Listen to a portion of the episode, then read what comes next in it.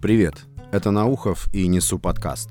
Поздравляю всех с прошедшим Днем Победы. И 30-й эпизод будет касаться именно вопроса Дня Победы и чувств, связанных с этим днем. Мышление мое устроено так, что я всегда пытаюсь уйти от чего-то масштабного и великого и общего какой-то частности.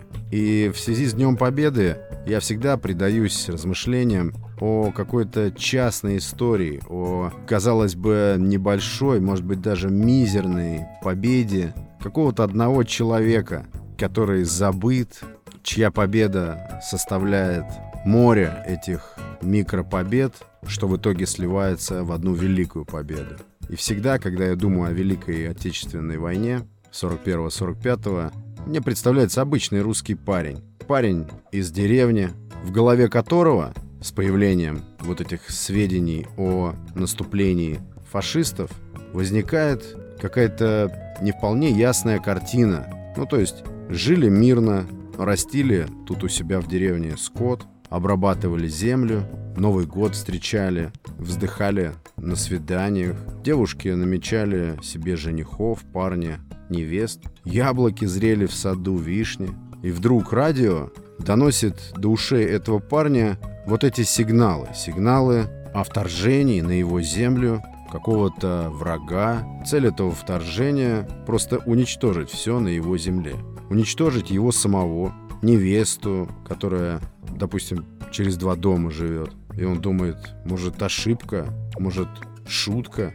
И ведь действительно трудно осознать, что происходит. И вот, как мне кажется, в этой сумятице Будущий воин, а я говорю именно о классическом русском советском солдате, такой будущий воин понимает в этой неразберихе, в мыслях об приближении к его земле этого пока невидимого врага, появляется и мгновенно устанавливается чувство какого-то внутриутробного негодования.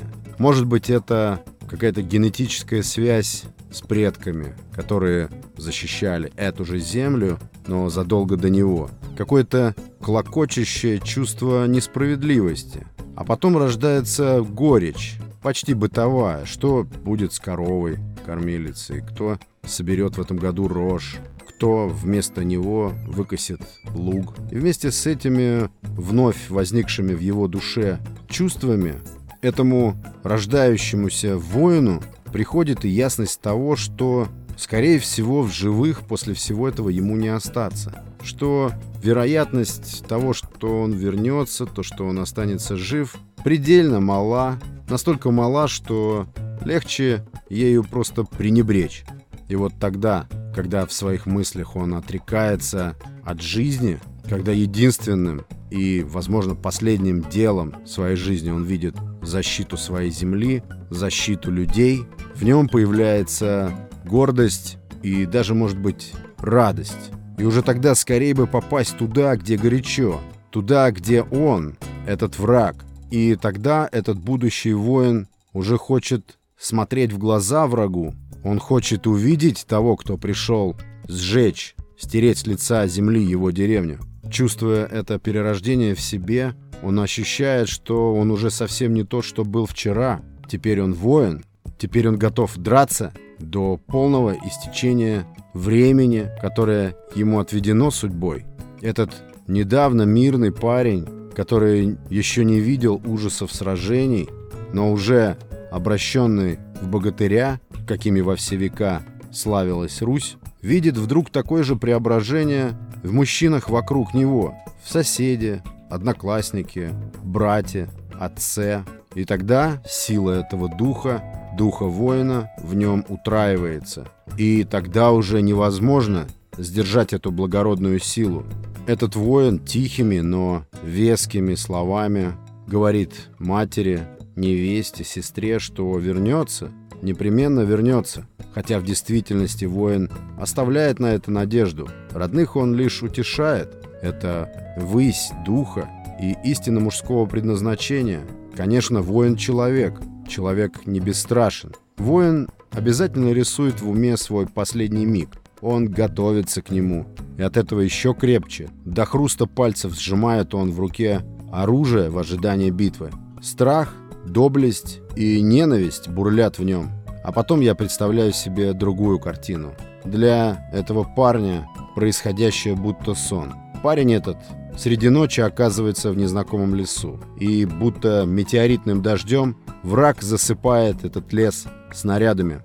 Отряд этого парня мечется среди разрывов. Солдаты падают, их присыпает комьями родной земли, которую перепахивает вражеская артиллерия. Есть приказ удержать рубеж, во что бы то ни стало. Убила командира, патроны на исходе, мрак, только вспышки взрывов, стоны раненых братьев, грохот выстрелов, свист осколков. Воин уткнулся лицом в землю. Он чувствует ее сладость. И вдруг возникает тишина, будто и не было ничего. Воину кажется, что все кончилось. Дурной сон будто. Он лежит, подняться не решается. Вдруг не сон. Поднимается все же и сквозь утреннюю мглу видит вокруг себя исковерканные тела братьев. Рыщет глазами всюду, верить не хочется. Потом рычать начинает, стиснув зубы до боли. Ему стыдно, что он не сгинул, что жив, что дышит. И он шепчет слезно, как ребенок, «Господи!» Но нет, не до слез. Он все еще жив, и он все еще воин. Потом, невдалеке он слышит вражескую речь. Он изготавливается. Теперь глаза его начинают выражать холодный расчет. Он примыкает к винтовке штык и замирает. Сквозь сосны мелькают серо-зеленые мундиры. Ненавистный говор режет ему слух. Видя уничтоженное войско, фашисты смеются, довольны. Воин вспоминает мать, сестру и невесту, но сентиментальности нет и следа. Почуяв близость врага, он восстает вдруг из груды мертвых братьев и с диким криком вонзает длинный штык в первого, который, не понимая, что происходит, мгновенно валится на землю. Вынимает штык будто вилы из сена и вонзает во второго. И точно так же в третьего. Он не успевает больше. Раздается выстрел. Он содрогнулся от удара и рухнул замертво. Но с улыбкой на лице, с улыбкой того деревенского парня. Воин свое дело сделал. Всех с Днем Победы, с этим скорбным днем. Давайте помнить того парня. Это был Наухов и Несу подкаст. Пока.